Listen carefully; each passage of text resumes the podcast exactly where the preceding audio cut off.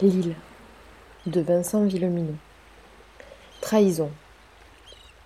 Nous avions largement profité de cette fin de semaine troublée pour trouver des distractions au cours. Le jeudi avait été consacré au départ des 17. Le vendredi, on n'avait parlé que du futur déménagement des résidences secondaires et Bastien n'était pas venu. Le lundi, il fallut retourner en classe. Mais Marie-Jeanne, qui n'avait pas encore totalement renoncé, parce qu'elle s'estimait responsable de notre éducation, avait eu une idée. Elle avait demandé de l'aide à son mari. Georges était un pédagogue né et un savant incroyable. Je l'ai dit, c'était aussi un excentrique. Avec Marie-Jeanne, ils avaient habité dans une dizaine de pays. Je n'ai jamais su exactement en quelles circonstances ni ce qu'il y faisait, mais je lui supposais, selon les jours, un passé de diplomate, de trafiquant, d'archéologue, voire, dans les meilleurs jours, d'agent secret. Féru de faune marine, d'ornithologie et de géologie, météorologue amateur, incollable sur l'histoire de la marine à voile, comme sur les guerres napoléoniennes, il s'habillait d'un costume de tweed trop élégant pour parcourir l'île en tous sens presque chaque jour. Il y faisait des observations qu'il notait scrupuleusement d'une écriture en pâte de mouche, dans des petits carnets en cuir de poisson reliés à la main qu'il utilisait également pour herboriser, comme il disait avec affection. Avant les événements, je le rejoignais souvent au retour du collège aux beaux jours, et aussi les week-ends où on n'était pas avec les copains. Il s'entendait bien avec mon père et passait me chercher en revenant de la bibliothèque ou sur le chemin des marais. J'avais passé des tas de mercredis avec lui dans mon enfance. J'adorais me promener en sa compagnie, c'était un puits de science, il était extrêmement drôle et d'une grande fantaisie. Il sautait sans cesse du coq à l'âne, mais connaissait mille choses sur l'âne comme sur le coq.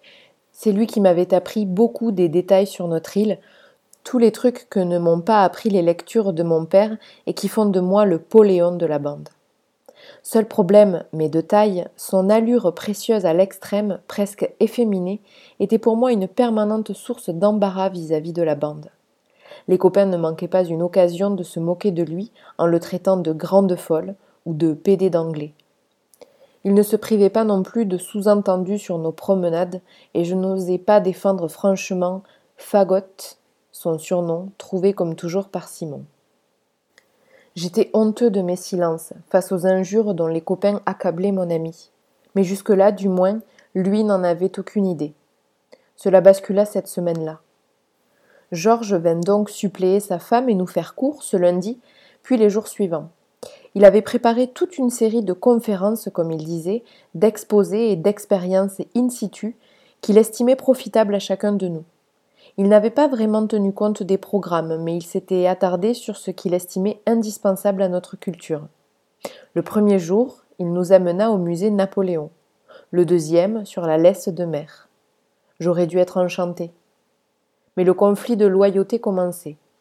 En devenant notre professeur, il devenait aussi l'ennemi pour les mauvaises têtes que nous étions.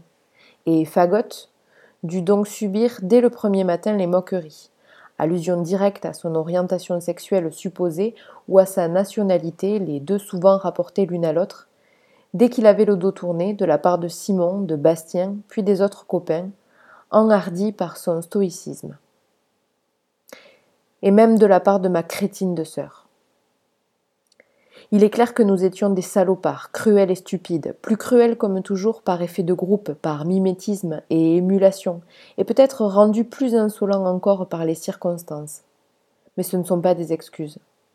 La dernière fois qu'il nous fit classe, avant de jeter le gant, le jeudi de sa deuxième semaine de cours, je crois, Georges m'adressa, en quittant la classe, un regard las et désolé, mais surtout d'incompréhension, et si je peux jurer que je n'ai jamais pris part aux moqueries et aux injures, je sens encore le rouge me monter aux oreilles de honte.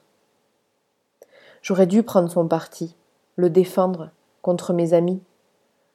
Alors que je me retrouve à quelques heures de mourir avec mes camarades dans cette casemate, je ne peux oublier la bêtise dont on fit preuve alors. Elle me tourmente, même aujourd'hui. Pendant que je trahissais Georges, Luna et Simon lâchaient la bande. Enfin, disons qu'ils privilégiaient leur relation. De plus en plus souvent, ils avaient affaire tous les deux, sans nous. Un soir, à la fin de la troisième semaine de cours, je vis Simon se pencher vers ma sœur. Il lui chuchota un mot à l'oreille. Elle rit et lui prit la main, tout simplement. Ils finirent le chemin comme ça, en balançant leurs mains comme deux écoliers. Jean les aurait sermonnés, sûrement, chacun séparément, en leur expliquant que ce n'était pas le moment. Moi, la mort dans l'âme, je les regardais faire. Je m'instruisais sur la façon dont ces choses se passent, tout en le maudissant. J'avais envie de grincer des dents à voir Luna minauder. En voulais-je à Simon de me voler ma sœur, comme elle le prétendit plus tard? Ma très chère sœur, mon unique Je crois surtout que j'étais en colère parce qu'en s'offrant des heures amoureuses, malgré les circonstances, il semblait se moquer de l'inquiétude que nous avions pour Jean, pour Camille, pour tous ceux du continent. Leur amour dansait sur des tombes, ou tout comme. Selon moi, on ne pouvait rien vivre de joyeux tant que nous n'aurions pas des nouvelles des nôtres. Avec Blanche, nous nous laissions distancer chaque soir. Elle devait partager ce sentiment de tenir la chandelle. Il pourrait attendre que le monde aille mieux, dit-elle une fois. Je fus d'autant plus surpris lorsqu'elle m'annonça un soir de la semaine suivante, de but en blanc, que si le monde était désormais mort, si nous en étions réduits à rester à tout jamais sur l'île, elle m'épouserait. Je savais qu'elle m'aimait bien, que j'avais ses faveurs dans la bande, mais cette déclaration me laissa tout de même presque sans voix. Pourquoi? réussis-je à hasarder tout de même. Si nous sommes coupés du monde, expliqua-t-elle, et si le monde s'entretue, il faudra que nous fassions des enfants pour le repeupler. Beaucoup d'enfants, pour l'avenir de l'humanité. Bien sûr, il vaudrait mieux dans ce cas que nous, les filles, nous ne les fassions pas deux fois avec le même type pour diversifier les patrimoines génétiques, mais ça deviendrait invivable. Vous, les hommes, vous n'êtes pas prêts à la polyandrie. Et puis, ça compliquerait franchement les choses à la génération suivante, à propos des risques de consanguinité. Donc, tant qu'à n'en choisir qu'un, tant qu'à prendre un mari, je préfère que ce soit toi, le père. Je restai bouche bée. Tu es le moins bête de tous les garçons de l'île, ajouta-t-elle avec conviction. Je me rengorgeais déjà, mais elle n'avait pas fini de développer sa réflexion. En plus, ajouta-t-elle, même si tu ne m'aimes pas encore, c'est toi qui as statistiquement le plus de chances de m'aimer un peu. Pourquoi? répétai-je. Elle me considéra, haussa les épaules. Bah, à cause de Luna. Tous les garçons sont amoureux d'elle. Pas toi. Tu sais depuis le début que tu ne pourras pas te marier avec elle. Alors tu n'auras pas de regrets et tu ne nous compareras pas sans cesse. Ça me paraît évident. Cela me parut effectivement lumineux, froid, logique, mais lumineux. Mais je te préviens, ajouta-t-elle, je compte attendre encore un peu, jusqu'à mes seize ans. Et puis, si le monde redevient comme avant, je compte ne jamais, jamais me marier. Donc, ce n'est pas la peine de s'embrasser pour l'instant. Elle énumérait, du bout des doigts de sa main ouverte, les clauses de notre contrat de mariage. Elle venait d'en énoncer trois sur quatre. Je hochai la tête, attendant le coup de grâce. Dernier truc, je te préviens. Si tu comptes te distraire avec une autre en m'attendant, je te tuerai, termina-t-elle. Et je la tuerai. Même s'il y a peu de risques, vu qu'il n'y a pas de filles sur l'île, à part Luna. Elle n'était pas plus prête à la polygamie que nous autres à la polyandrie. Soit. Je n'osais pas en faire la remarque.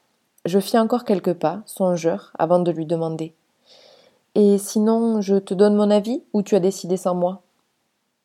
Tu fais comme tu veux. Ainsi, quatre semaines après les événements, le bilan était le suivant. J'avais perdu mon estime pour ma sœur et un ami, j'avais dilapidé celle de Georges, mais j'avais gagné une fiancée. Qu'aurait été notre vie? Que se serait-il passé dans les mois suivants? Je l'ignore. Et comme je regrette cette nuit, dans cette casemate, de me dire que je ne le saurai jamais. Sur la côte, les incendies avaient bel et bien repris, et nous n'avions pas établi de lien d'abord avec le débarquement des dix-sept. Mais on commença de s'en inquiéter un vendredi. Deux barques convergèrent ce jour-là vers l'île, venant de Rochefort ou même de plus loin au nord. Dans les jumelles, Robert vit que leurs passagers, une huitaine de personnes en tout, ne semblaient pas armés. Il y eut des sommations, les barques firent un large détour, semblèrent s'éloigner, mais ce fut pour revenir. Daniel et Vincent mirent le zodiaque à l'eau et prirent les barques en chasse, tirant plusieurs fois en l'air, à leur tour, ce qui parut convaincant. Le soir, à la maison familiale, André donna son avis. Certains de ceux qui nous avaient lâchés avaient certainement croisé du monde, et s'ils avaient révélé que l'île était épargnée, des survivants allaient tenter leur chance. Au moins cela n'était pas enragé, c'est le terme que nous privilégions, ni armé. Mais il se serait passé quoi s'ils étaient venus avec des fusils, ou s'ils n'avaient pas renoncé? On n'en sait rien, répondit mon père. Et on ne peut pas vivre en état de siège. On ne sait pas non plus dans quel état sont les enragés, dit Cyril, le père d'Hugo. Si ça se trouve, les crises de rage les rendent incapables de piloter un bateau, et si ça se trouve, elles les ont tués ou elles sont retombées. Ça ne sert à rien de s'alarmer tant qu'on. Mais s'ils débarquent et deviennent fous ensuite, le coupa Patricia. T'as bien vu, Jen, ce qu'elle a fait à Mathieu Françoise fit un signe pour faire retomber la pression. Je pense quand même qu'il faut doubler les patrouilles de sentinelles, ajouta André. Bastien leva la main. Les regards se tournèrent vers lui. On pourrait fabriquer des explosifs, dit-il, pour se défendre contre les barques.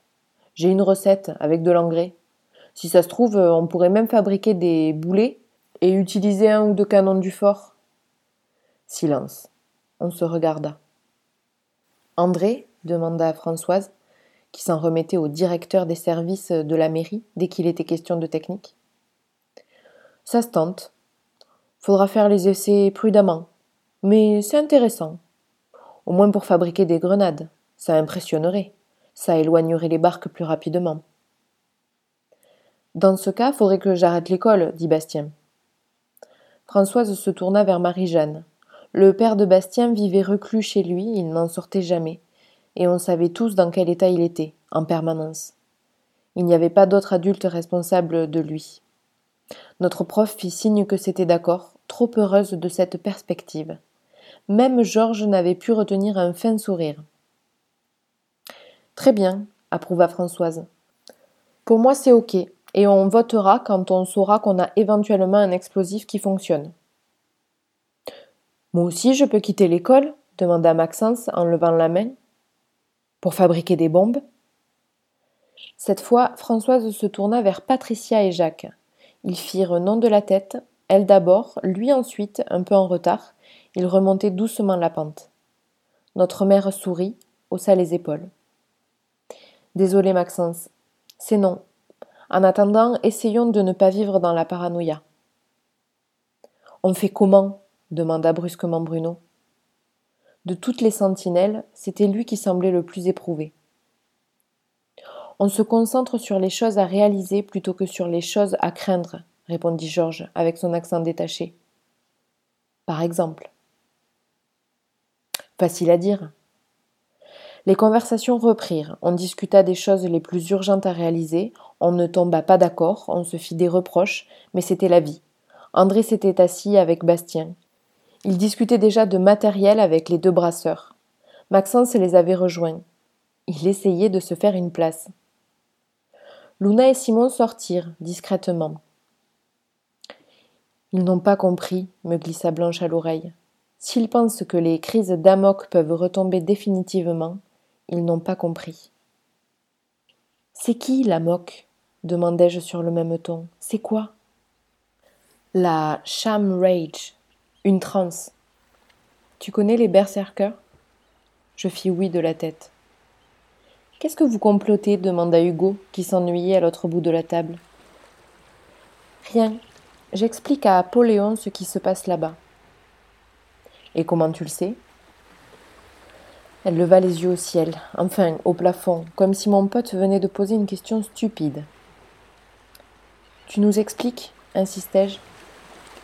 Pas maintenant, demain, au fort. Elle montra le reste de notre tablé déserté. Juste tous les trois, d'accord?